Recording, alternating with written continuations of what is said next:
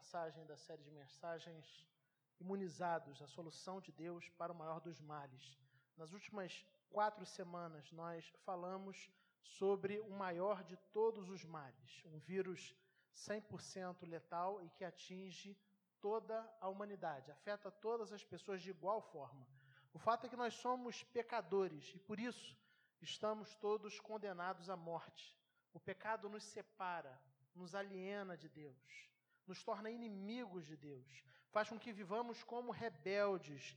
E a consequência do pecado, a própria Bíblia nos diz, é a morte, é a condenação. A Bíblia diz que nós estávamos mortos espiritualmente, condenados, mortos nas nossas transgressões e pecados, como diz lá o texto de Paulo aos Efésios. Contudo, motivado pelo seu grande amor, Deus interveio nessa história de morte e condenação e nos deu vida em Cristo Jesus. Pela graça, nós somos salvos. Jesus foi enviado por Deus Pai ao mundo. Jesus é o Filho unigênito de Deus. E Deus Pai o enviou ao mundo para que aqui Jesus vivesse a vida que eu e você não conseguimos viver. Uma vida de perfeita obediência, uma vida de perfeita submissão ao Pai, uma vida de constante comunhão comunhão ininterrupta com o Pai. E assim Jesus viveu aqui como homem, em perfeita obediência. O texto bíblico nos fala que ele em tudo foi semelhante a todos nós, homens e mulheres, exceto no pecado. Jesus veio e viveu a vida que nós somos incapazes de viver. Mas mais do que isso, Jesus foi condenado à morte injustamente e ele foi crucificado no meu lugar e no seu lugar. Ele morreu no nosso lugar, ele pagou um altíssimo custo para que nós tivéssemos acesso a Deus. Ele pagou um altíssimo custo para nos salvar. As mensagens anteriores dessa série de mensagens você pode encontrar procurando por IPCcast nas principais plataformas digitais aí de podcast, Spotify, Deezer. Basta você procurar que você acha lá IPC Cast. Né? Hoje a gente vai falar um pouquinho sobre a eficácia. E, para tanto, eu quero convidar você a ler comigo o texto de Romanos, capítulo 6. Carta de Paulo aos Romanos, capítulo 6. Romanos 6, versículos de 1 a 7. O texto está projetado aí para sua facilidade. Eu faço a leitura na nova versão internacional que é a tradução que costumeiramente usamos aqui na igreja. Mas antes de ler, eu quero convidar você mais uma vez a fechar seus olhos para falar com o Senhor. Vamos orar?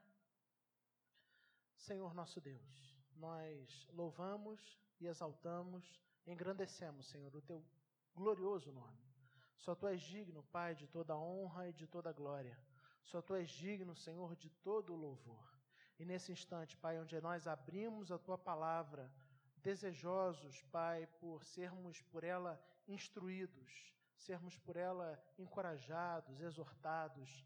Nós te pedimos, Pai, a iluminação do teu Santo Espírito, que as nossas mentes e corações estejam abertas para aquilo que o Senhor tem para cada um de nós nessa noite, em nome de Jesus. Amém. Romanos capítulo 6, versículos de 1 a 7, onde nós lemos assim: que diremos então? Continuaremos pecando para que a graça aumente? De maneira nenhuma. Nós, os que morremos para o pecado, como podemos continuar vivendo nele? Ou vocês não sabem que todos nós que fomos batizados em Cristo Jesus, fomos batizados em Sua morte? Portanto, fomos sepultados com Ele na morte por meio do batismo, a fim de que, assim como Cristo ressuscit... foi ressuscitado dos mortos mediante a glória do Pai, também nós vivamos uma vida nova. Se dessa forma fomos unidos a Ele na semelhança de Sua morte, certamente o seremos também na semelhança da Sua ressurreição. Pois sabemos que o nosso velho homem foi crucificado com Ele para que o corpo do pecado seja destruído e não mais sejamos escravos do pecado, pois quem morreu foi justificado do pecado. Amém. Que o Senhor mesmo nos abençoe.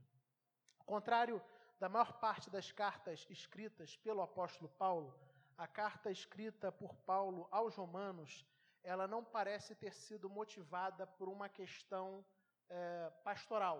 Via de regra, Paulo escreveu boa parte das suas cartas para responder a questões e necessidades específicas das igrejas ou das pessoas que eram destinatárias dessas cartas.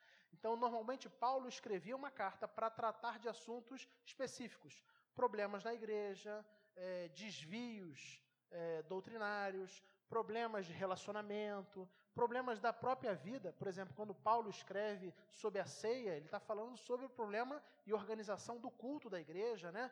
O culto na igreja de Coríntios era um culto é, bagunçado, e aí Paulo pega e escreve para regulamentar, para falar como as coisas deveriam acontecer. Mas quando a gente olha para a carta de Paulo aos Romanos, a gente percebe que não parece ter tido esse propósito pastoral de resolver os problemas na igreja.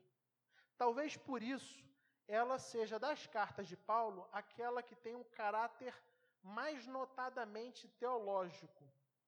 Então, se você já leu a carta aos Romanos, certamente você já percebeu esse, esse tom, né, essa, essa característica teológica da carta aos Romanos.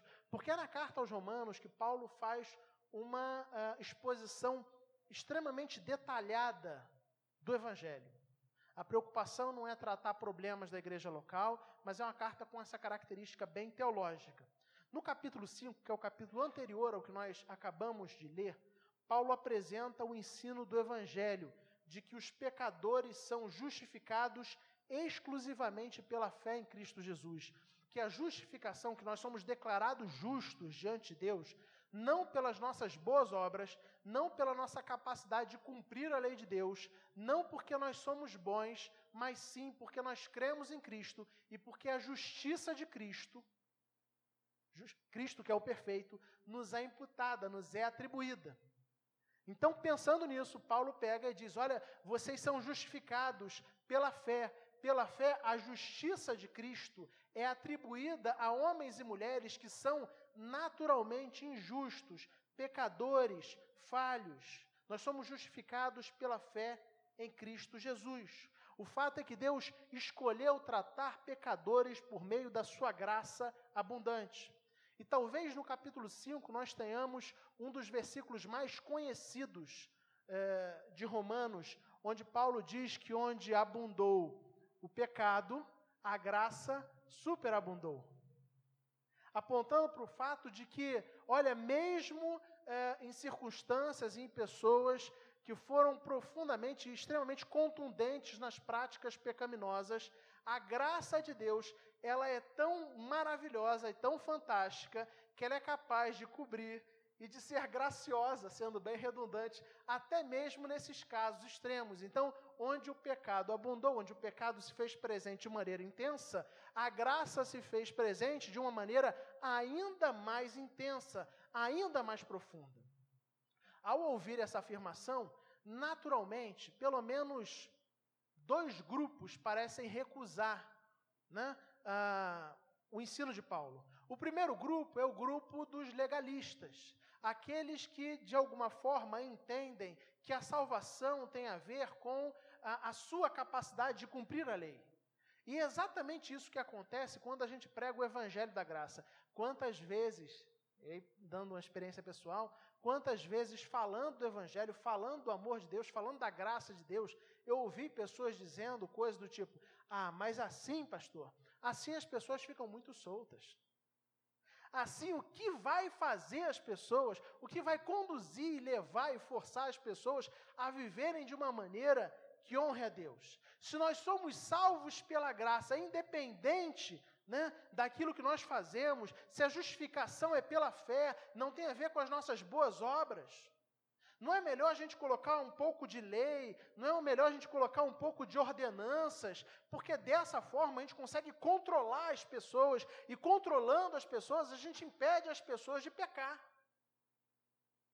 Então, ouvir sobre o Evangelho da Graça é algo que traz agressão aos ouvidos de alguém que tem esse viés mais legalista. A compreensão de que a salvação pode ser feita, pode ser alcançada pela capacidade de cumprir a lei de Deus, de ser uma pessoa boa, uma pessoa justa, onde você conquista a sua salvação. Os legalistas, naturalmente, reagiram ao ensino de Paulo. Mas existia também o segundo grupo, que é o oposto do legalismo, é o libertino. O libertino é aquele que ouve a pregação da graça e pensa algo do tipo: olha, se Deus é bom, se Deus é gracioso, se Deus é misericordioso, e aquilo que eu faço não tem, é, não é o que motiva a minha salvação, então eu tenho licença para pecar. Eu tenho licença para viver uma vida mais ou menos, por assim dizer, para viver uma, uma vida libertina, me entregar aos prazeres, me entregar aos desejos.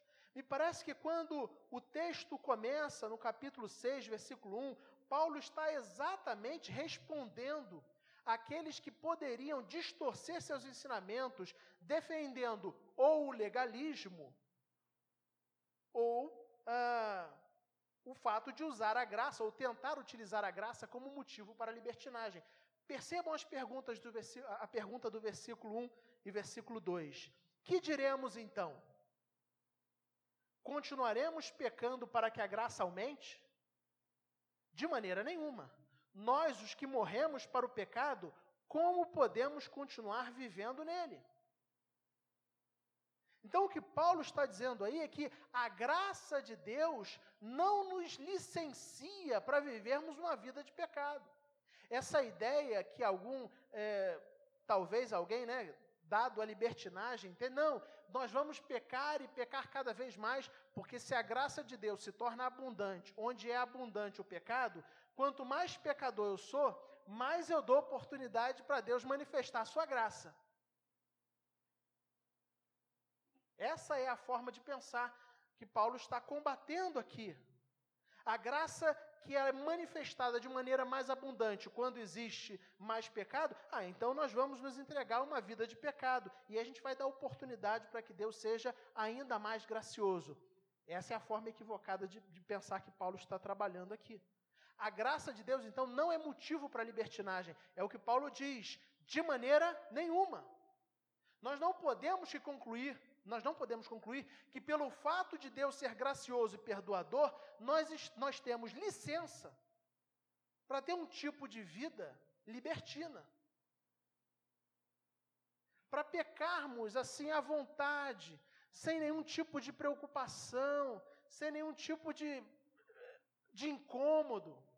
De maneira nenhuma, é o que Paulo diz. E ele continua: Nós, os que morremos para o pecado, como podemos continuar vivendo nele? Então, o que Paulo é, está apontando aqui é que aqueles que foram alcançados pelo Evangelho morreram para o pecado. Isso não quer dizer que eles não pequem mais, nós sabemos disso. Isso quer dizer que o pecado é algo absolutamente contrário à nova natureza deles. Então, o que Paulo está dizendo assim é: você não pode se permitir ficar pecando de propósito e dizer que você está fazendo isso para que Deus é, utilize ainda mais da graça com você, porque, como alguém que foi alcançado pelo Evangelho e pela graça, você morreu para o pecado. Então, o pecado não combina, o pecado não é condizente com a nova vida que você tem em Cristo. Você morreu para o pecado. Como você pode continuar vivendo nele? Notem que Paulo não fala como você pode continuar pecando. Ele fala sobre viver nele, dando uma ideia de alguém que não apenas comete atos pecaminosos, mas alguém que vive na prática de, constantemente. Então, Paulo está dizendo: alguém que nasceu de novo, alguém que foi alcançado pela graça, realmente, alguém que foi realmente alcançado pelo Evangelho, não vai viver na prática do pecado, porque a prática do pecado, ela não é, é ela não combina, ela não caminha, ela não, é, ela não, é, como é que eu posso dizer? Combina, vamos, vamos utilizar esse, nome, esse termo mesmo. Ela não combina com a vida de alguém que nasceu de novo, a vida de alguém que foi lavado pelo sangue do Cordeiro. Por meio da cruz, nós fomos salvos da penalidade do pecado. E Paulo fala disso no capítulo anterior. Vocês foram justificados. E o que é ser justificado? É alguém que antes era injusto e pecador ser declarado justo. Então, através da cruz de Cristo, nós fomos declarados justos, embora não fôssemos. Nós somos declarados justos porque a justiça de Cristo nos é atribuída. Então, por meio da cruz, nós somos salvos da penalidade do pecado. Mas agora, no capítulo 6, Paulo vai apresentar para a gente e dizer que a mesma cruz que nos salvou da penalidade do pecado, agora ela nos liberta do poder do pecado, nos santificando.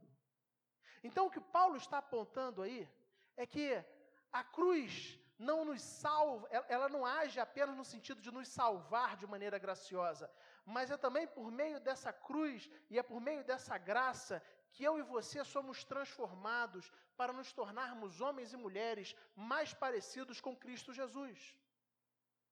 Não é apenas a salvação que é pela graça, a santificação também é resultado da ação graciosa de Deus nas nossas vidas. E quando a gente entende que a santificação também é pela graça, a gente exclui primeiro o argumento legalista, de que se a gente tivesse a lei, a gente conseguiria fazer as pessoas andar no caminho certinho. Porque a santificação não é capaz de tornar. Ah, perdão, a lei não é capaz de tornar ninguém santo. A gente descarta o, o argumento libertino de que a graça é motivo para pecar mais e mais. Mas a gente assume um caminho que é o caminho do Evangelho. O caminho de pessoas que entendem que a graça de Deus que um dia nos alcançou é a mesma graça que age nas nossas vidas e nos capacita a viver de uma maneira que honre a Deus. A graça de Deus é eficiente. A graça de Deus transforma a sua vida. A graça de Deus transforma a minha vida. A graça de Deus nos molda a Cristo Jesus. A graça de Deus muda todas as coisas. A verdade aqui expressa é que, e que você precisa gravar no seu coração é que nós somos santificados através da nossa união com Cristo. Eu já citei várias vezes aqui na igreja, mas vou citar de novo uma frase que eu li alguns anos atrás e que me marcou muito, e por isso eu cito, porque eu acho ela fantástica. Quando Richard Foster diz no seu livro Vida com Deus: estar com Deus é o que nos molda. As pessoas costumam gravitar entre dois polos. Alguns acham que alcançarão a santificação ou serão mais santos se se esforçarem mais. E acreditam assim no seu próprio esforço, na sua própria capacidade de cumprir a lei. Paulo está falando contra o legalismo aqui.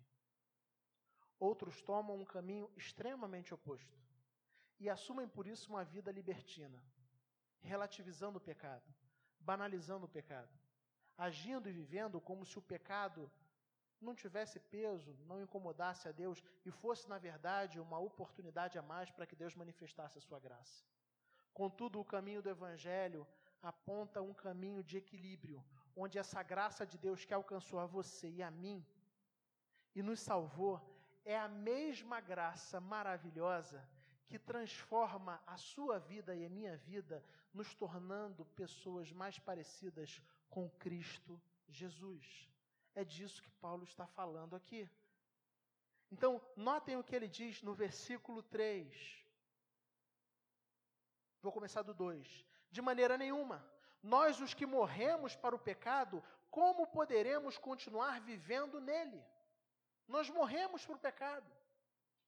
Quando fomos alcançados pelo Evangelho, nós morremos para o pecado e essa nova vida em Cristo, ela não consegue caminhar, o pecado não faz parte dessa vida. Ou vocês não sabem, versículo 3, que todos nós que fomos batizados em Cristo Jesus, fomos batizados em Sua morte. É verdade que a nossa união com Cristo ela se dá por meio da fé. Mas o batismo é o sinal externo daquilo que a gente acredita que aconteceu internamente. Então, o que Paulo está dizendo aí? Ele está dizendo assim: olha, quando vocês foram batizados, quando vocês assumiram um compromisso com o Senhor, esse compromisso, ele é interno. Não é assim que funciona? Alguém vira e diz assim: Olha, eu eu entrego, no popular a gente faz assim, né? Eu entrego minha vida a Jesus. Eu me rendo a Jesus. Tem como você saber se a pessoa está falando a verdade? Não. Eu não sondo o coração de ninguém, eu acredito que você também não. Mas a gente acredita que internamente o Espírito Santo é aquele que é, trabalha e transforma o coração das pessoas. Então, esse processo de ser alcançado pelo Evangelho, ele é um processo interno. Contudo, na sua sabedoria, Deus criou sinais externos. Sinais, eles apontam para algo maior. E é o que ele está dizendo assim: olha, por meio do batismo, quando vocês confessaram a Cristo como Senhor da vida de vocês, como Salvador de vocês, vocês não foram batizados.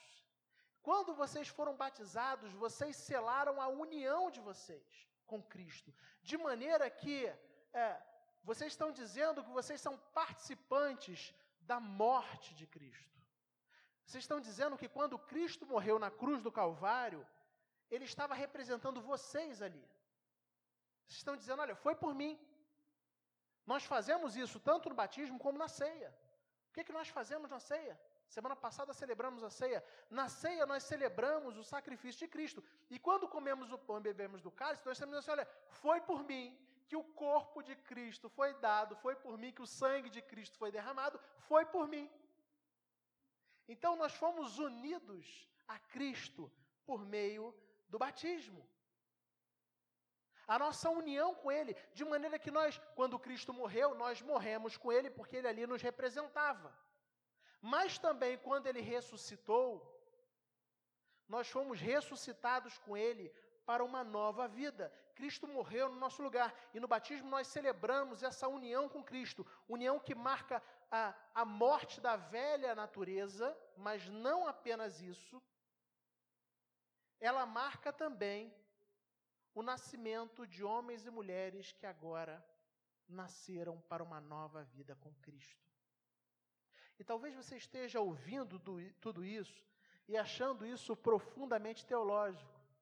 Ou vocês não sabem que todos nós que fomos batizados em Cristo Jesus fomos batizados em Sua morte. Continua no versículo 4, por favor. Portanto, fomos sepultados com Ele na morte por meio do batismo Percebe a questão da identificação? Quando Cristo, quando nós fomos batizados, nós nos unimos a Ele. Então, de maneira simbólica, Cristo não morreu na cruz. Então, é como se nós tivéssemos morrido também, a fim de que, assim como Cristo foi ressuscitado dos mortos mediante a glória é, do Pai, também nós vivamos uma nova vida. Continua, por favor. Se dessa forma fomos unidos a Ele na semelhança da Sua morte, certamente o seremos também na semelhança da sua ressurreição. Versículo 6. Pois sabemos que o nosso velho homem foi crucificado com ele, para que o corpo do pecado seja destruído e não mais sejamos escravos do pecado. O que você precisa entender, o que você precisa aprender, é que quando você é, assumiu um compromisso com Cristo e você se uniu a Cristo. E ao fazer isso, você ali matou, ou melhor dizendo, Deus ali matou o velho homem. E ali surgiu um novo homem, ou uma nova mulher, pensando assim. Alguém que agora vive para Deus, alguém que agora tem uma nova vida, alguém que não é mais escravo do pecado alguém que não é mais obrigado a viver debaixo da servidão do pecado. E a gente está destacando isso exatamente porque é muito comum ouvir as pessoas, mesmo depois de conhecerem o Evangelho, continuarem a viver de uma maneira debaixo da mesma escravidão. Então a pessoa vem, a pessoa conhece o Evangelho, a pessoa se rende a Cristo, mas continua a viver como se ainda fosse escrava do pecado como se ainda estivesse debaixo do poder do pecado. E aí, Paulo está dizendo aqui, ele está assim, não, você morreu com Cristo e foi ressuscitado com Cristo para uma nova vida, onde agora você já não é mais escravo do pecado, já não somos mais escravos do pecado, pois estamos unidos a Jesus, nosso Salvador. Entenda isso, você foi unido com Cristo. E quando você entende essa sua nova é, essa nova natureza, você entende que você é nova criatura, você começa a compreender o tipo de vida que Deus quer que você tenha. Me parece que um dos grandes problemas do nosso tempo é exatamente porque as pessoas são alcançadas pela graça e elas acham que uh, a graça só vai dar uma melhoradinha na vida delas. Mas me parece que quando a gente olha pelo Evangelho, o Evangelho está falando de nova criatura. O Evangelho está falando de tudo novo, de tudo transformado, de uma outra forma de viver, de uma outra lógica de vida. O Evangelho não está falando de uma melhoradinha. Talvez essa seja uma pergunta que você possa se fazer. O que, que mudou realmente na sua vida depois que o Evangelho alcançou você?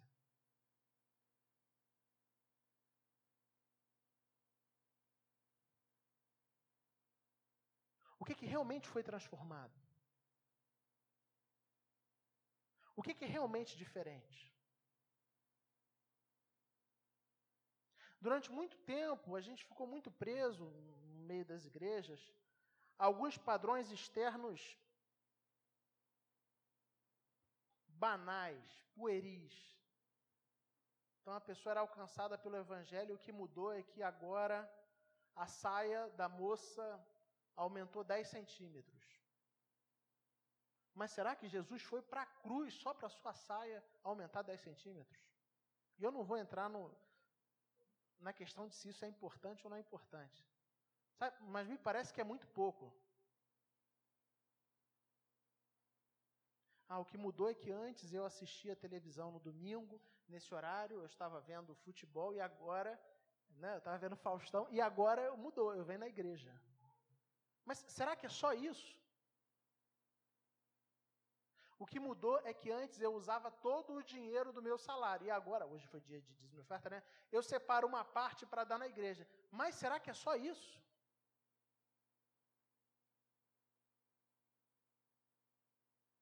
O texto está falando sobre nova forma de vida.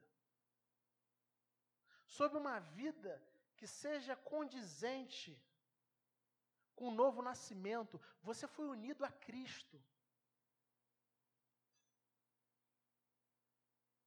É disso que Paulo está falando. Mas boa parte de nós, talvez, desconhecendo essa nossa nova identidade ou ignorando essa nova realidade, ainda vivamos, ainda vivemos de maneira presa aos pecados, escravos de determinadas práticas. E às vezes, conversando com as pessoas, né, a gente fala assim: e aí? E a situação na, na sua vida? E a pessoa responde assim: é, pastor, sabe como é que é? Eu sou pecador. E quantas vezes a gente não se utiliza disso, ou dessa fala, para justificar a nossa pouca disposição de mudar, a nossa licenciosidade, a gente acredita no Evangelho da graça, mas me parece que em muitos momentos a gente utiliza a graça de Deus para continuar pecando. Você já pediu perdão a Deus pelos mesmos pecados? Quem já fez isso? Levanta a mão. Eu estou levantando porque eu já fiz. Não é horrível?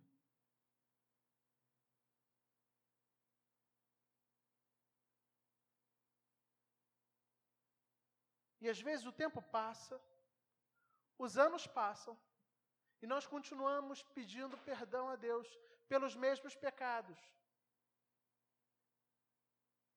Talvez porque não exista em nós realmente essa, essa compreensão de que precisamos mudar, de que devemos viver a partir da nossa nova natureza, de que nós fomos unidos a Cristo e de que homens e mulheres que foram unidos a Cristo devem viver de uma maneira que honre a Deus, que glorifiquem a Deus, devem buscar isso, devem ansiar isso. E que o pecado, ele ainda existe, a gente não deixa de pecar, mas ele deve ser muito mais um acidente do que uma constante. E parece que depois de um tempo, às vezes a gente começa a justificar o baixo nível de transformação na nossa vida agindo de maneira licenciosa e preguiçosa. Quantas vezes, irmãos, eu já me peguei justificando o baixo nível de transformação de algumas áreas da minha vida. Ah, isso não muda. Entenda isso. Jesus morreu por você. Mas mais do que isso, segundo o texto que nós lemos, você morreu em Cristo. Ouvir que Jesus morreu por nós é maravilhoso. Mas hoje o que a gente precisa entender de fato é que nós morremos em Cristo. Você morreu para o pecado. Você precisa andar em novidade de vida. Você está unido a Cristo. Você é nova criatura. É mais do que uma melhoradinha. O Pesini gosta de falar, de falar isso, falar exatamente nesses termos. Jesus não entregou a vida dele na cruz para que você desse apenas uma melhoradinha. Ah, deu uma melhoradinha. Ah, o que, que mudou na vida depois que foi alcançado? Ah, deu uma melhoradinha, né? É mais do que isso. Tem a ver com uma transformação profunda. Tem a ver com uma forma de vida completamente nova. É o que o texto está dizendo. Pois sabemos, versículo 6, que o nosso velho homem foi crucificado com ele, para que o corpo do pecado seja destruído e não mais sejamos escravos do pecado, pois quem morreu foi justificado do pecado. Você realmente tem vivido como alguém que foi crucificado com Cristo?